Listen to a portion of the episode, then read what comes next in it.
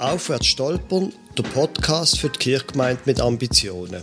Ich bin der Lukas Huber, Pfarrer von der reformierten Kirchgemeinde Löningen-Gumpendingen im Kanton Schaffhausen.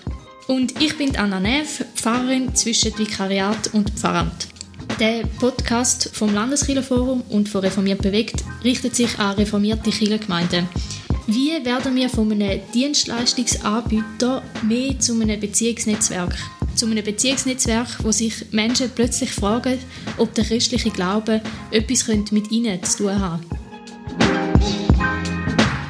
Das ist Staffel 2, Staffel mit Gästen, Episode 9, Lukas Kundert, Was kommt nach der Volkskirche?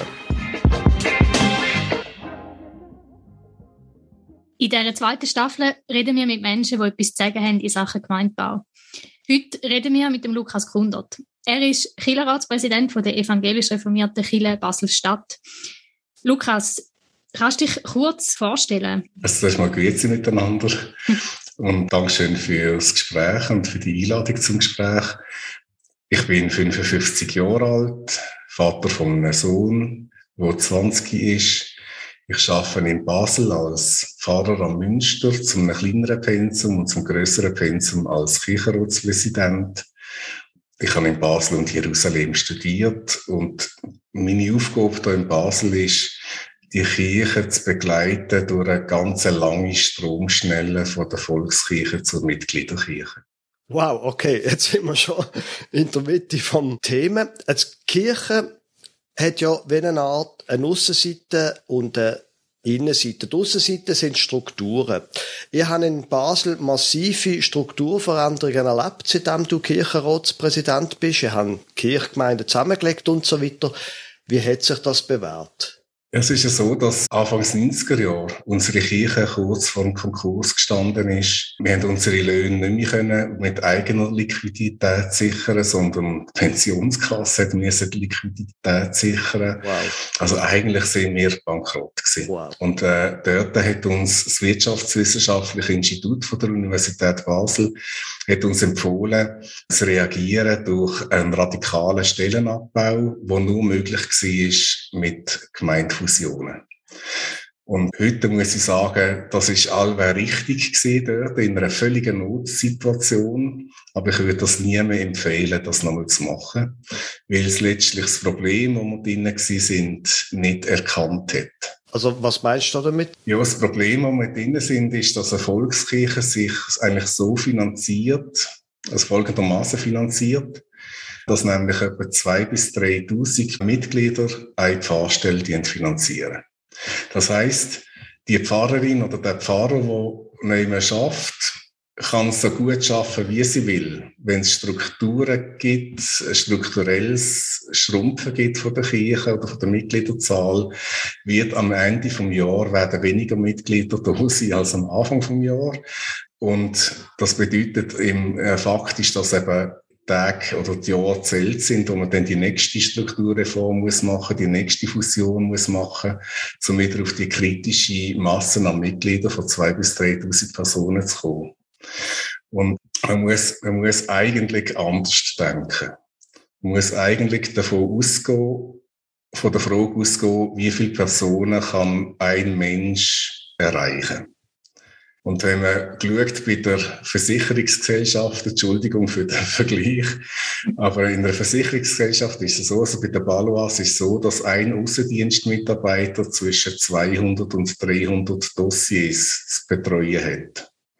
Also ein Mensch kann gar nicht mehr als 300 Personen erreichen im Jahr. Hm. Und äh, wenn man will Menschen an die Kirche binden, beziehungsweise ihr Bindungsverhalten stärken und Beziehungen stärken zu den Menschen, dann darf man nicht eine Person auf zwei bis 3.000 rechnen, sondern muss eine Person auf 100 bis 300 rechnen.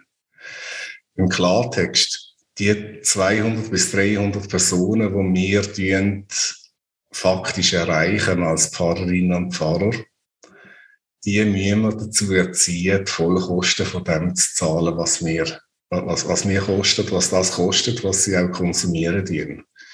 Und das ist, das ist der Wechsel von der Perspektive, den wir vollzogen haben vor 15 Jahren. Und wo einfach dazu führt, dass wir sagen, Fusionen helfen nicht, sondern wir müssen die Gemeinschaft, die wir haben, so stärken und so aufbauen und dazu auch ein bisschen erziehen, zu erkennen, dass sie nicht davon können ausgehen dass 2700 andere Personen für ihre Bedürfnisse zahlen sondern sie selber müssen eigentlich letztlich das tragen. Und wenn wir das so können machen, dann können wir sehr feingliedrig in Quartieren raus oder auch in Dörfern raus präsent bleiben. Aber Lukas, es ist ja klar, das ist eine komplett andere Kirche als alle anderen Kantonalkirchen, wo genau der Weg gehen, wo du sagst, Regionalisierung, Gemeinden zusammenlegen und du sagst, das ist ein Irrweg. Ich würde nicht sagen, es ist ein Irrweg. Es ist ein Weg, wo eben zum Beispiel jetzt unsere Vorgänger aus der Not rausgegangen sind. Und man hat dann immer gesagt, im Rest der Schweiz, ja, wir werden dann das auch mal müssen machen, was ihr in Basel macht. Und dort würde ich sagen, ja, machen es vielleicht nicht so. Hm. Okay. Ähm, sondern eben denken an den übernächsten Schritt, den wir dann eben auch machen müssen. Und der sieht dann eben wieder so aus, wie, wie, wie der, den wir jetzt machen. Und das führt eigentlich in eine permanente Überforderung von der Kirchenvorstände, oder fusionierte Gemeinden führen zu extrem vielen Personalkonflikten, zu extrem vielen Konflikten auf, in atmosphärischen Dimensionen zwischen den Gemeinden, die fusioniert werden und so weiter. Und wenn man dann das erste Mal geschafft hat, muss man das nachher gerade das nächste wieder machen. Ich tue einfach dazu anraten, schaut dieser Situation ins Auge, dass es eben etwa 300 ähm, das ist die große Zahl. Ich denke, irgendwie bis zwischen 100, 200 und 300 Personen braucht, um eine Gemeinde können am Leben erhalten. Und dass wir müssen mittelfristig, nicht langfristig, mittelfristig dazu kommen, dass wir können mit drei, zwei bis 300 Mitgliedern pro Kirchgemeinde eine Kirchgemeinde aufrechterhalten. Das ist dann aber eine ganz andere Kirche als die, die wir jetzt kennen, oder? Ja, also oder unsere heutige Kirche ist ganz stark eigentlich vom 19. Jahrhundert prägt. Das 19. Jahrhundert hat eine reine Pfarrerkirche vorgesehen. Das heißt Kirche, wo reine Institution ist. Die Pfarrer die, äh, machen halt alle Kasualien und Sonntagsgottesdienst, aber es entsteht eigentlich innerhalb der Kirche keine Gemeinschaft. Die, die Gemeinschaft in der Kirche gesucht haben, haben, haben das eigentlich außerhalb der Kirche gemacht. In, in Vereinen, die sie gegründet haben. Und in den 1920er Jahren hat man dann angefangen, die Vereine in Kirchen integrieren. Und da hat man eigentlich angefangen, auf zwei Säulen unsere Kirchen zu bauen. Institutionelle Säulen und eine Vereinssäule. Das stärkste, ja, eigentlich das stärkste Beispiel dafür ist der Kirchenbau, der sich völlig verändert hat. Bis 1914 hat man Kirchen gebaut, wie wenn es katholische Kirchen wären. Also reine Gottesdiensträume. Und ab 1920 hat man eine Kirchgemeinde bauen mit ganz vielen Nebenräumen, weil man eben hat angefangen mit Gruppen arbeiten und angefangen mit Gemeinschaften arbeiten. Und was ich jetzt dann einfach sehe in der Gegenwart ist, dass eigentlich die Gemeinschaftsarbeit im Spardruck unter Druck kommt. Und wenn wir möchten, diese Arbeit in unseren Kirchen erhalten, dann müssen wir aufpassen, dass wir von den, wenn wir auf den zwei Säulen sind, auf der einen Seite die institutionelle Säule nicht aufgeben. Die ist wichtig, auch für unsere äh, Möglichkeit, Steuern dürfen zu erheben. Das sollte man nicht einfach aufgeben, aber auch für unsere Wirkung in die Gesellschaft dienen. Also wenn ich am Münster Staatsakt kann mitbegleiten und so weiter, ist das etwas sehr Wertvolles. Ich denke auch für das Evangelium. Aber man darf nicht nur auf das bauen, sondern man muss gleichzeitig auch die Gemeinschaftsarbeit, die wir jetzt in den letzten 100 Jahren aufgebaut haben, die eben auch erhalten. Und damit die kann erhalten werden, muss man mit anderen Dimensionen von der Kirchgemeinde davon denken. Ich finde es spannend, was du sagst. Und wenn ich dich richtig verstanden habe, du gesagt, eigentlich, je mehr das Mitgliederzahlen sinken, müssen eigentlich die Leute, die das beziehen oder wo vielleicht auch ein bisschen intensiver die Arbeit von einem Pfarrer in Anspruch nehmen, müssen das noch mehr mitfinanzieren. Würdest du sagen, es braucht vielleicht auch bei dem Geld, wo jetzt schon da ist, andere Verteilmechanismen. Also weil im Moment ist es eigentlich so, es wird aufgrund von dem, wie viele Mitglieder eine Kirche hat, bestimmen, wie viel Geld die Kirche bekommt. Ja, genau, das ist eine grosse Falle oder, von der gegenwärtigen Kirche. Wenn du als Pfarrerin in einer Kirchgemeinde eine total erfolgreiche Gemeinschaftsarbeit machst und jeden Sonntag 400 Leute hast und, äh, und die Woche durch 35 Gruppen, also ich will jetzt übertreiben, oder? 35 Gruppen hast und einfach in dem, durch, durch das Geldverteilungssystem von einer normalen Schweizer Kirche bezahlt wirst, bedeutet das, du wirst am Ende des Jahres eben weniger Mitglieder haben auch trotz deiner tollen Arbeit, oder? Und du wirst bestraft werden. Und so ist es eigentlich so, dass, dass eigentlich alle die, die super gut arbeiten oder gute Gemeinschaftsarbeit eigentlich an sich am Ende vom Jahr bestraft sehen. Und das ist natürlich demotivierend und tut auch mhm. eure Gemeinde nicht, nicht aufbauen. Und darum versuchen wir, die Synode davor zu überzeugen bei uns in Basel, dass wir wirklich als Synode sagen, schaut, ähm, es sind Aufgaben, die wir möchten finanzieren. Es geht darum, dass die Synoden auch wertet halt. Dass sie sagt, ja, an dem und dem Ort kann man relativ kühle, institutionelle, volkssicherliche Arbeit machen. Und an selben und selben Ort muss man ein bisschen mehr Geld in die Hand nehmen, um die warme die äh, vereinskirchlich orientierte, volkskirchliche Arbeit machen. Und ich glaube, eben das geht, das geht mit dem bisherigen Geldverteilungssystem, geht das nicht. Da muss man wirklich, ich glaube, der Schwarz Peter muss Synoden in die Hand nehmen und dort äh, halt auch ja, halt, halt auch die Diskussionen führen, wo, wo eigentlich längst, längst anstehen. Das wissen wir eigentlich seit 30 Jahren oder die stehen an, die Diskussionen, aber wir haben sie einfach noch nicht wirklich geführt. Mhm. Ja. Jetzt gibt es ja noch die andere Art, wie man kann denken, nämlich wenn es so eine vereinskirchliche Kirche gibt oder Kirchgemeinde gibt, dann sind ja viele von denen, die schon so arbeiten, dazu übergegangen, so Fördervereine und so Sachen zu gründen. Was haltest du von dem? Es führt keinen Weg an diesen Instrumenten vorbei. Im Augenblick, oder, wo unsere Geldverteilungssysteme relativ starr sind und wahrscheinlich in den nächsten drei, vier, fünf Jahren sich da nicht etwas ändern lässt, sondern das ist eine, ist eine mittelfristige Perspektive von 10, 12 Jahren, wo man dann vielleicht ein bisschen etwas kann verbessern kann. Aber das, das lenkt den Leuten vor Ort nicht, oder? Wenn ihr engagiert sind und möchtet starke gemeinschaftskirchliche Arbeit machen, dann, dann werdet ihr noch lange müssen warten, bis, bis euch die Volkskirche dafür das Geld gibt. Darum tue ich dringend, dringend anraten, eben, baut so Fördervereine, Förderstiftungen auf, wo dienen, euch äh, Stellen zur Verfügung stellen oder Mittel zur Verfügung stellen, um eure Arbeit machen. Oder wenn ihr könnt Jugendarbeit machen mit einem Jugendarbeiter und nur 10.000 Franken Betriebsmittel, ist das etwas ganz anderes, als wenn ihr könnt Jugendarbeit machen mit einer Jugendarbeiterin und 100.000 Franken Betriebsmittel. Oder da könnt ihr mit den Jungen äh, ganz, ganz anders etwas erreichen und, oder vielleicht sogar noch weitere Stellen schaffen und so. Also eben unbedingt, ich sage auch der, unseren Pfarramtskandidatinnen und Kandidaten und Basel gehört nach Zürich eigentlich zu den zweitgrößten, zu der zweitgrößten Pfarrerproduzentin als Kirche, obwohl wir so klein sind. Ich sage eigentlich zu allen, gönnt nur in Kirchgemeinden, wo wir beim Vorstellungsgespräch das zum Thema machen, dass wir einen Förderverein gründen und wo wir vom Kirchenvorstand ähm, das Commitment bekommen, dass ihr unterstützt werdet da drin. Wow, okay. Hm. Aber das geht ja nicht so schnell, dass die ganze Thema von Förderverein oder wer immer das Ding denn heißt. Doch, doch, das geht eigentlich relativ schnell, oder? Wenn wir jetzt drei Personen sind, können wir einen Verein gründen und mit euch ein Ziel setzen und, müssen, und dann könnt ihr in der Kirchgemeinde die Leute motivieren, oder?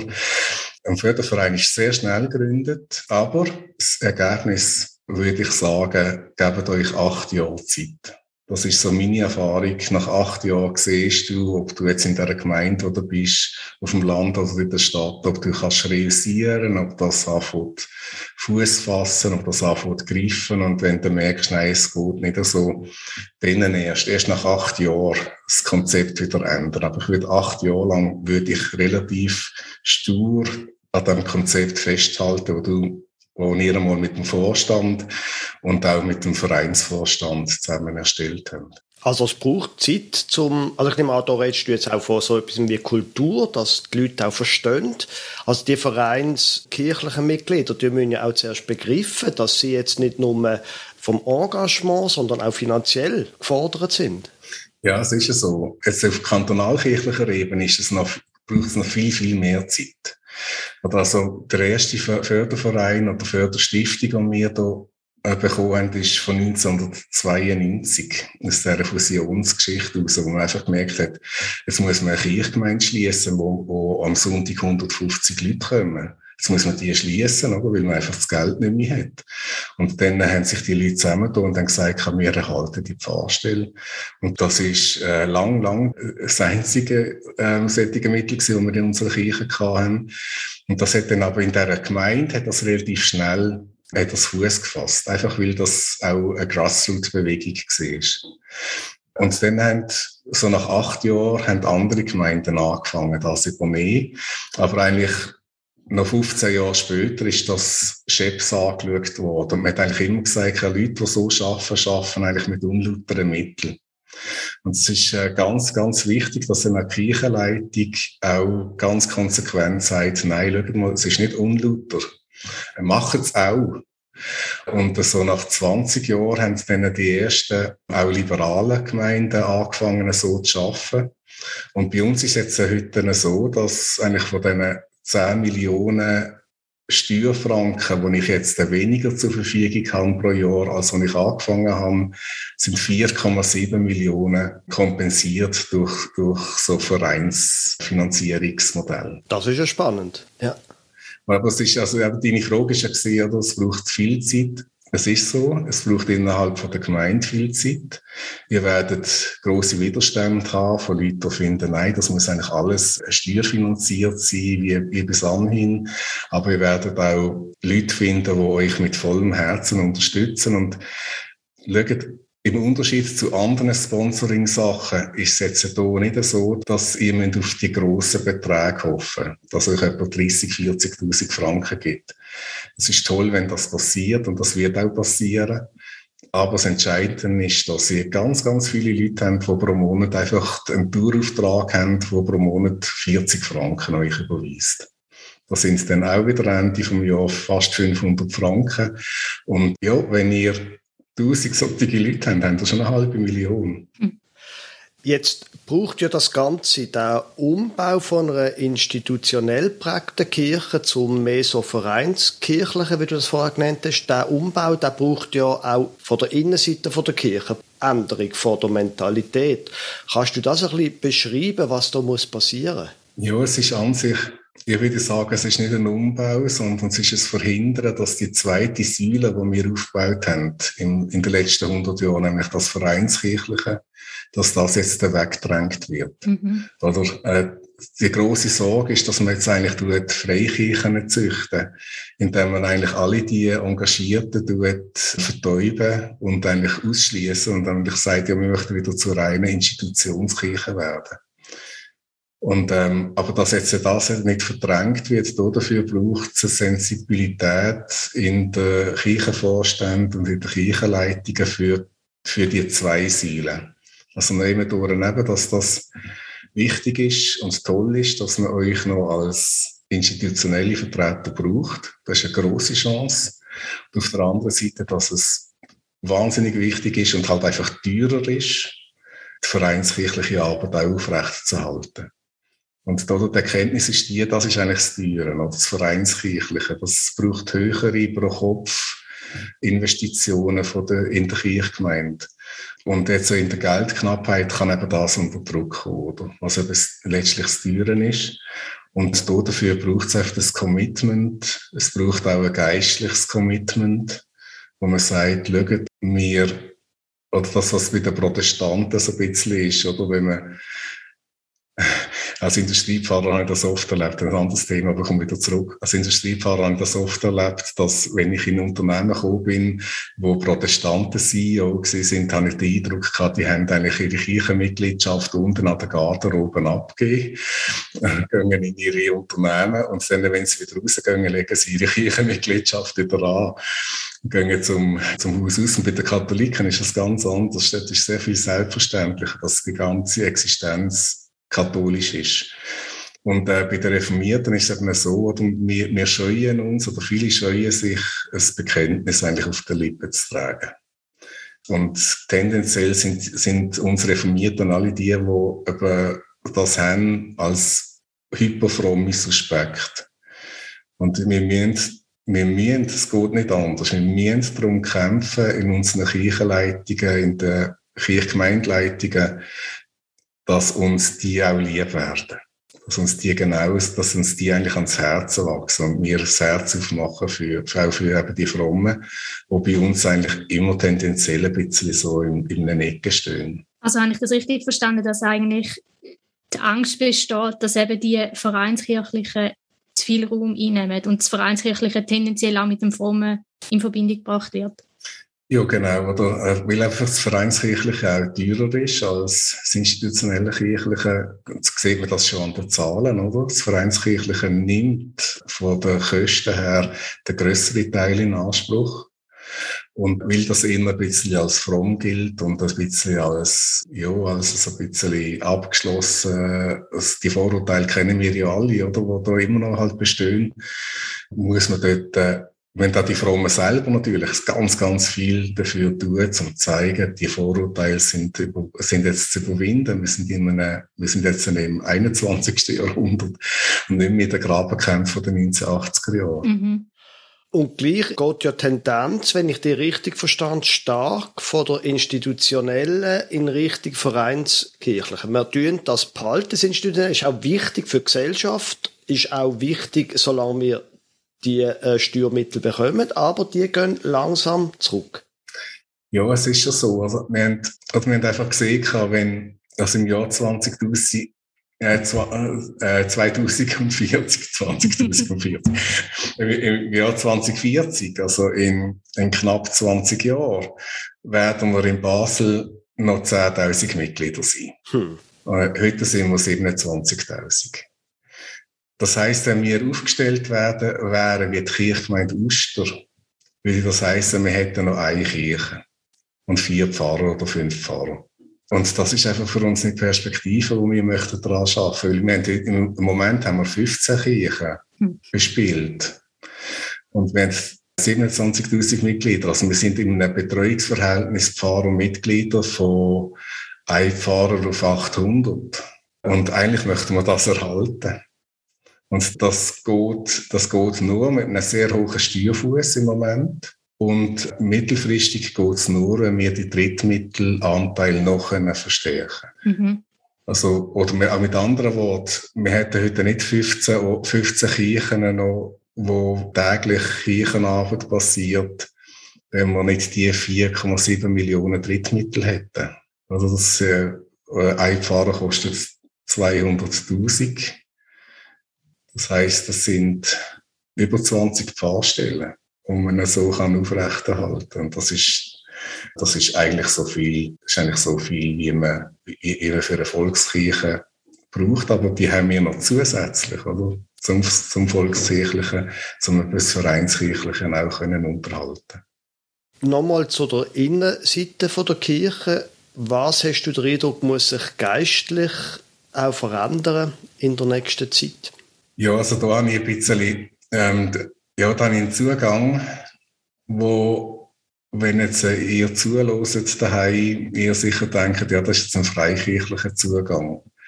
Und ähm, ja, wieso nicht, wenn er ein guter Zugang ist?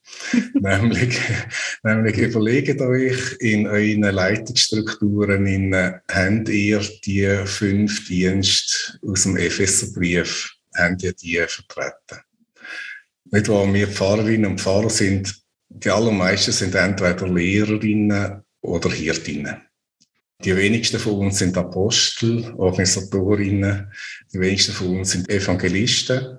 Das kommt vom Studium her. Das Studium siebelt eigentlich alle die Leute raus, weil das 19. Jahrhundert hat eigentlich nur Hirten und, und Lehrer gebraucht. Und sonst nicht da für die Kirche. Keine Apostel, weil das Gesetz hat vorgegeben, dass man Christ sein wenn man in Basel, also reformiert sein, wenn man in Basel wohnt. Da braucht es keine Evangelisten und äh, der Regierungsrat war Apostel gewesen. Und das Prophetenamt ist äh, ausgelagert worden in Spitäler und ins Armenfürsorgewesen. Und heute sind eigentlich alles Lehrstellen entstanden. Der Regierungsrat wird keine Kirchenleitung mehr wahrnehmen, außer in Bern. Innerhalb unserer Kirche gibt es keine Evangelistenamt, kein richtiges, oder? Oder abdeckt Und ich glaube, es ist wichtig, dass ihr im Kirchenvorstand alle fünf Ämter besetzt haben, hm. dass sie auch wie eine Einsetzung machen von diesen Kirchenvorständen und sagen, schau mal, du bist jetzt für den Evangelistendienst zuständig. Du bist jetzt unsere Hirtin. Du bist jetzt unser Prophet und so weiter. Und dass man eigentlich so, einem Fünfergremium den Kirchgemeinde leitet, das verhindert, dass wenn ich als Pfarrer jetzt hier bin und ganz zufrieden bin, wenn am Sonntag nur zehn Leute kommen, weil dann kann ich mich umso besser um die zehn einzeln kümmern, wenn dann der Evangelist einfach die glatte Wand aufgeht, oder wenn nur zehn da sind. Und äh, darum braucht es einen Evangelist, der sagt, Lukas, das lenkt nicht, dass du nur zehn hast, wir müssen noch das und das und das machen, oder? Und, und der weiß dann auch, wie man das und das und das macht und tut dann auch selber die Ämter hinterher krempeln und etwas dafür machen. Das braucht es. Aber es ist auch nicht gut, wenn man nur Evangelisten hat im Kirchenvorstand. Es braucht eben auch den Hirt und es braucht auch den Apostel. Mhm. Das setzt aber ja eigentlich voraus, dass die Leute sehr genau wissen, was ihre Gabe ist und in dem Sinn auch eine, geistliche, eine gewisse geistliche Reife haben und mitbringen, dass sie auch wirklich wissen, wo sie stehen und wo sie hinwollen. So. Ja, ich mache eine Beobachtung, dass eigentlich ganz viele Leute gar nicht so sehr wissen, dass, dass sie jetzt eigentlich eine evangelistische Gabe haben oder eine prophetische oder eine apostolische. Und ich habe auch nicht unbedingt Gabe, das an den anderen Leuten zu erkennen. Das ist nicht das, was ich kann. Aber ich kann, ich weiss, wer so eine Kenntnisgabe hat, wo kann relativ schnell einschätzen, was der andere oder die andere kann. Und was ich oft mache, ist einfach, dass ich auf die Leute zugehe und sage, schau mal, ich brauche jetzt äh, ähm, eine Lehrergestalt oder, äh, oder eben eine Prophetengestalt. Weißt du mir, ist die oder Sel, Sellen ist, erfüllen jetzt die die Kriterien? Und wenn ich das höre, jawohl, dann kann ich auch dann auf die Person zu und die fühlen sich dann meistens auch geehrt, oder? Wenn man sagt, schau mal, der Roger oder Silvia haben mir gesagt, du bist eine Prophetin, wir brauchen dich dort und dort, kommst du uns unterstützen. Jetzt gibt es in der Theologie ein großes Stichwort geistliches Leiten. Du bist Kirchenratspräsident, du bist auch Pfarrer. Was bedeutet für dich persönlich geistliches Leiten? Für mich persönlich bedeutet es, dass ich davon ausgehe, dass die Personen, die ich mit ihnen in der Leitungsverantwortung bin, von Gott dazu bestimmt worden sind, jetzt hier die Funktion mit mir zusammen zu übernehmen, weil Gott mit ihnen etwas und mit der Kirche etwas vorhat in Basel. Das ist mal, glaube ich, das Erste, wo einfach, wo auf mich persönlich ganz wichtig ist auch zum den Mut können behalten und so weiter. Oder? Also, manchmal überlegt man sich auch, wieso hat mich Gott jetzt nach Basel geschickt und nicht nach Zürich oder so. Und nein, äh, er braucht in Zürich andere. Ich kann mich in Zürich nicht brauchen, sondern er braucht mich jetzt in Basel. Und, äh, und das ist auch bei den anderen so, wenn ich im Leitungsgremium habe, grundsätzlich. Und dann ist es nicht täglich so, dass ich das auch so empfinde, oder? Dass, das, dass das auch von Gott so gewollt ist, dass, ich, dass wir jetzt in dieser Zusammensetzung arbeiten Und da ist das Gebet entscheidend, dass wir miteinander beten. Ich erlebe einfach die Kraft vom Gebet, auch in der Leitungsgremie, dass wir es ist jetzt nicht an jedem bei uns, also wenn wir die Leitung machen in Kirchenratssitzungen, dann äh, ist ein rechter Teil, wo dann äh, eine Einleitung macht, der Geistliche, aber nachher nicht beten will. Und ein Teil will dann nachher auch beten.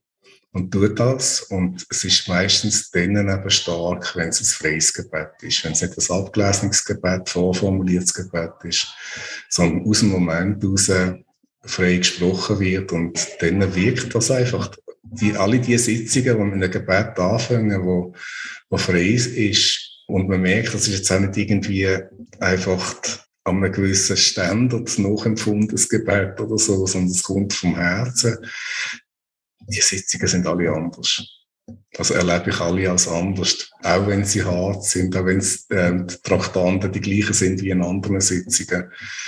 Aber es ist irgendwie noch immer durch, sind wir einmal anders fokussiert. Wir wissen, es geht nicht um uns, sondern es geht um jemand anderes, um Christus. Und, äh, und äh, wir tun einfach unser Bestes, das, was wir hören, wir beitragen. Das ist spannend. Das ist aber auch etwas, wo wir haben mit dem, mit dem Gebet erst kürzlich angefangen. Ich tue schon seit Jahren, tun wir am Anfang von einer Kirchenstandssitzung Viertelstunde, 20 Minuten über einen Bibeltext diskutieren, austauschen. Natürlich sagt jeder das, was er will, oder schwiegt auch, das ist logisch.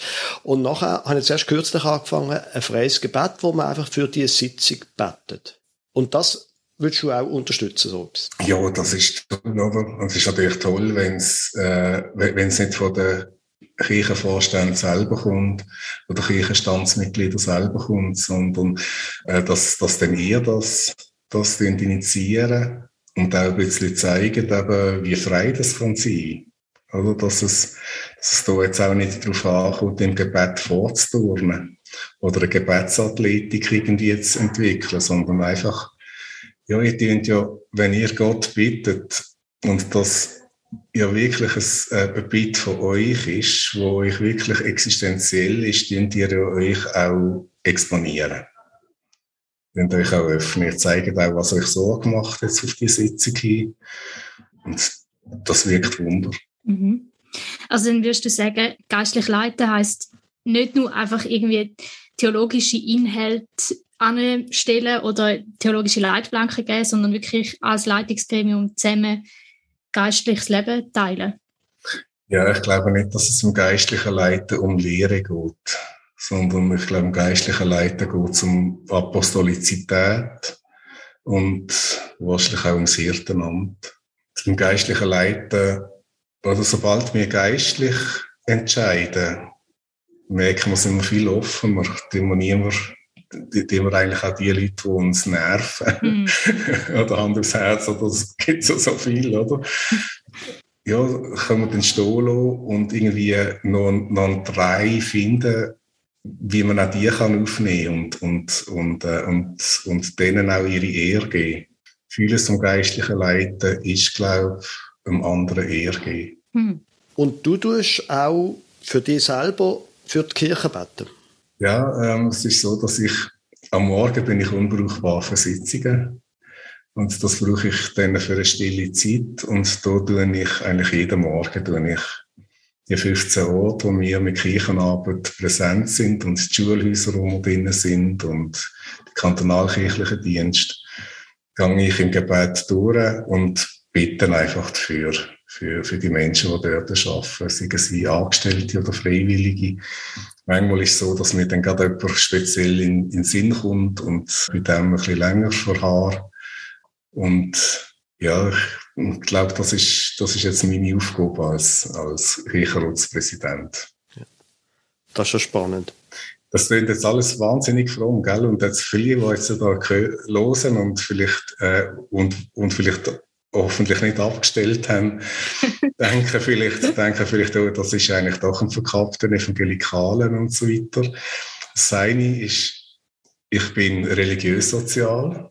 Das zweite ist, evangelikal habe ich als Kampfbegriff kennengelernt in den 80er und 90er Jahren. Und äh, ist für mich nicht mehr ein Kampfbegriff, weil ich einfach gemerkt habe, ich bin zuständig für alle hier in unserem Kanton, die reformiert sind. Und da da gibt es halt nicht nur religiös-soziale.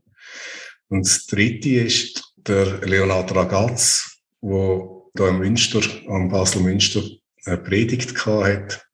Der hat eigentlich eine, hat eigentlich sehr, sehr pietistische Bibelauslegung gemacht. Und ich habe das von ihm übernommen.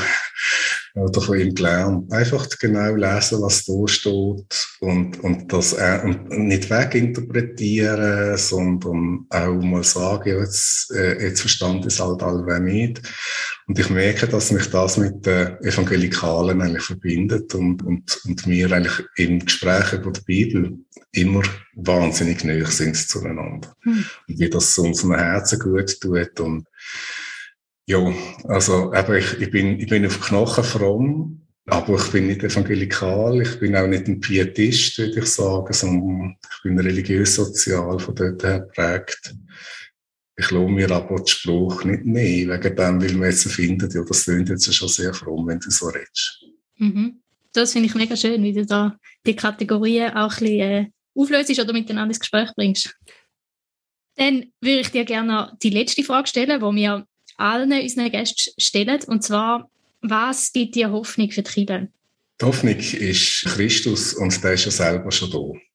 Aber das Spezielle am, am, am Hoffnungsbegriff vom Neuen Testament ist, dass nicht, Hoffnung ist nicht auf die Zukunft gerichtet, sondern ist auf die Gegenwart gerichtet. Das heißt, es ist etwas da, wo man einfach noch nicht sieht, aber es ist ja da und es leitet und führt uns.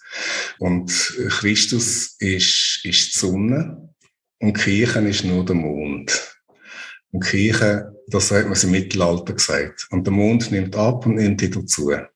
Aber die Sonne ist ja da, wo, hm. wo die Kirche beleuchtet. Und denkt einfach dran, wenn ihr engagiert sind für Kirche. Es, ich glaube, es ist so, oder Gott hat mit euch etwas vor und mit der Kirche dort, wo er euch ansendet. Und das ist unsere Dimension, wo wir drinnen leben. Oder? Und alles startet im Moment auf die grossen Zahlen.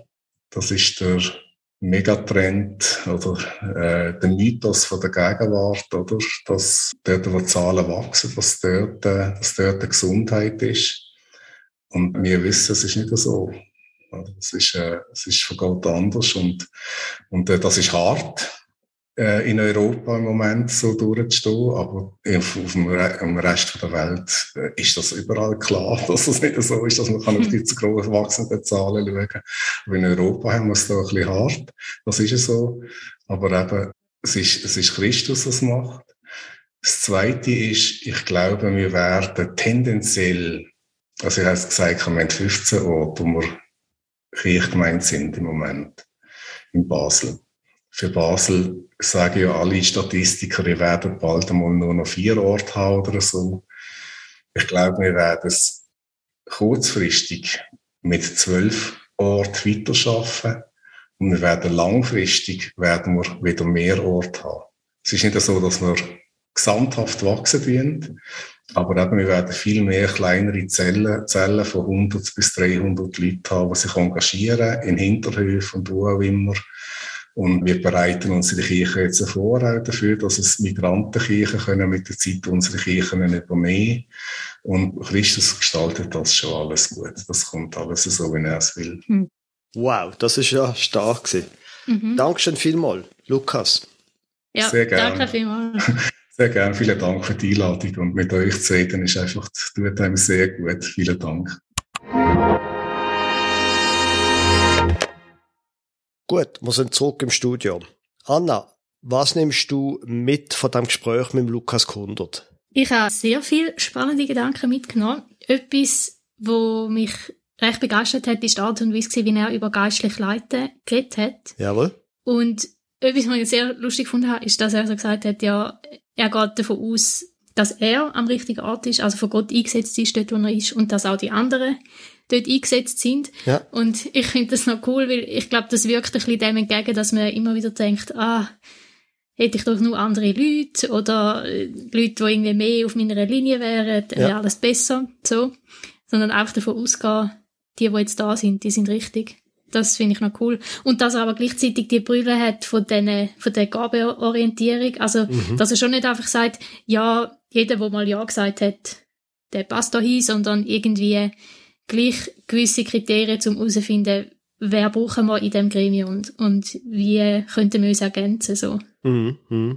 Ja, und etwas anderes, was ich auch noch mitgenommen habe, ist so das ganze Thema von der Fusionen, wo er einfach sagt, bei ihnen ist es zwar okay gewesen, dort als Notfall, aber er will es nicht weiterempfehlen. Ja, das ist ziemlich deutlich gewesen, oder? Das finde ich schon noch krass. Vor allem, weil das ja einfach wirklich gleich passiert und gemacht wird so sonst. Und nicht nur aus einer Notsituation raus. Und ich höre das häufig als Begründung, wieso man fusioniert, dass man sagt, ja, man will halt Ressourcen einsparen, um eben das Vereinskirchliche ein bisschen fördern um mehr milienorientiert, mehr Fresh Expression Sachen können machen mhm. Aber zumindest so, wie es jetzt der Lukas Kundert beschrieben hat, ist eine Fusion keine Garantie dafür, dass man dann die Ressource auch hat und das tatsächlich für das kann einsetzen so. Also es geht irgendwie mehr um das Verhältnis, das er beschrieben hat, zwischen wie viele Mitglieder finanzieren eine Stelle mhm. und für wie viele Mitglieder muss eine Pfarrperson zuständig sein. So. Also irgendwie geht es viel mehr um das Verhältnis und nicht darum, wie viele Mitglieder gehören jetzt zu der Kirchengemeinde oder wie groß können wir jetzt die Kirchengemeinde noch machen. So. Mhm. Ja, und das ist natürlich etwas, wo für mich noch recht so rausgestanden ist von dem, wo er sagt, mit der Finanzierung auch von dem Vereinskirchlichen, wo er ja letztlich die Zukunft sieht, so, dass nämlich da muss wie eine Art Shift stattfinden, dass man die Leute, die zum engeren Kern gehören, die hoch verbundenen, dass man denen muss nachbringen, dass in Zukunft sie werden einfach die Kirche müssen zahlen oder ganz Betrieb von dem Vereinskirchlichen. Mhm. Dort ist ja sehr klar, dass man das auch, wo er sagt, das muss man diesen Leuten einfach auch eine Art beibringen, also muss man mit ihnen einen Weg gehen, wo er dann auch sehr eindrücklich erzählt hat, dass man das kann. Ich meine, die, was sind das, fünf Millionen, wo sie jedes Jahr mit Spenden einnehmen im Kanton Basel-Stadt. Und dass das aber Zeit braucht, da haben wir schon ein paar Mal drüber geredet, dass jetzt die höchste Zeit ist, so mit dem anfangen, sehr eindrücklich mhm. auch, wo er gesagt hat, quasi er würde, der, ich weiß nicht genau, von wem er da geredet, Fikarinnen, Fikar vom Kanton Basel-Stadt, also denen würde ich empfehlen, nur sich zu bewerben, wenn das Thema Drittmittelfinanzierung ein Thema ist. Das ist schon noch krass, ja. Ja, ja zum Glück haben wir schon zwei Episoden gemacht zu dem Thema Drittmittelfinanzierung. ja. Ja, also es ist, von daher ist, denke ich schon, dass halt Basel-Stadt, das sage ich jetzt nicht, weil ich ein Basler bin ursprünglich, aber dort sind sie tatsächlich weiter als alle anderen Kantone, ich, mit Ausnahme vielleicht von der Weltschweiz, wo sie den anderen Kirchgemeinden voraus sind und schon weiter sind und wo man auch könnte von diesen Gedanken und deren Entwicklung im Basel lernen. Auch wenn natürlich bei uns im Kanton Schaffhausen zum Beispiel alles viel langsamer geht. Aber man sieht doch, in welche Richtung das es geht. Und mhm. wir haben noch Zeit, um uns darauf einzustellen. Mhm. Ja, es war also sehr, sehr spannend gewesen. Jetzt, bevor wir zum Schluss kommen, Lukas, wir noch etwas sagen zu dem, wie es mit dem Podcast weitergeht im neuen Jahr, gell? Ja, genau. Wir haben jetzt mit neun Gästen geredet in der Staffel 2 von Aufwärts stolpern und mit der neunten Episode ist jetzt auch mal Schluss mit der zweiten Staffel. Wir werden dann im normalen Rhythmus von drei Wochen die dritte Staffel anfangen. In der dritten Staffel tun wir beide, Anna und ich, tun wir beide ein paar von diesen Themen, die angetönt sind mit diesen verschiedenen Gästen, die die Gäste gebracht haben, tun wir ein paar von diesen Themen vertiefen. Nochmal wie eine Art Rundumschlag machen. Es sind ein paar Themen auch mehrfach gekommen, wo wir die Themen vertiefen und noch unsere Eindrücke weitergeben und da wird es mehrere Episoden geben von der nächsten Staffel. Wir freuen uns auf jeden Fall auf die Staffel 3. Mhm. Gut, dann war es das jetzt also gesehen von der Episode 9 in der Staffel 2 mit Gästen. Das mal mit dem Lukas Kundert von Aufwärts stolpern, ein Podcast für die Kirchgemeinde mit Ambitionen. Wir freuen uns, wenn Sie Ihre Radioempfängerin auch nächstes Mal wieder einschaltet.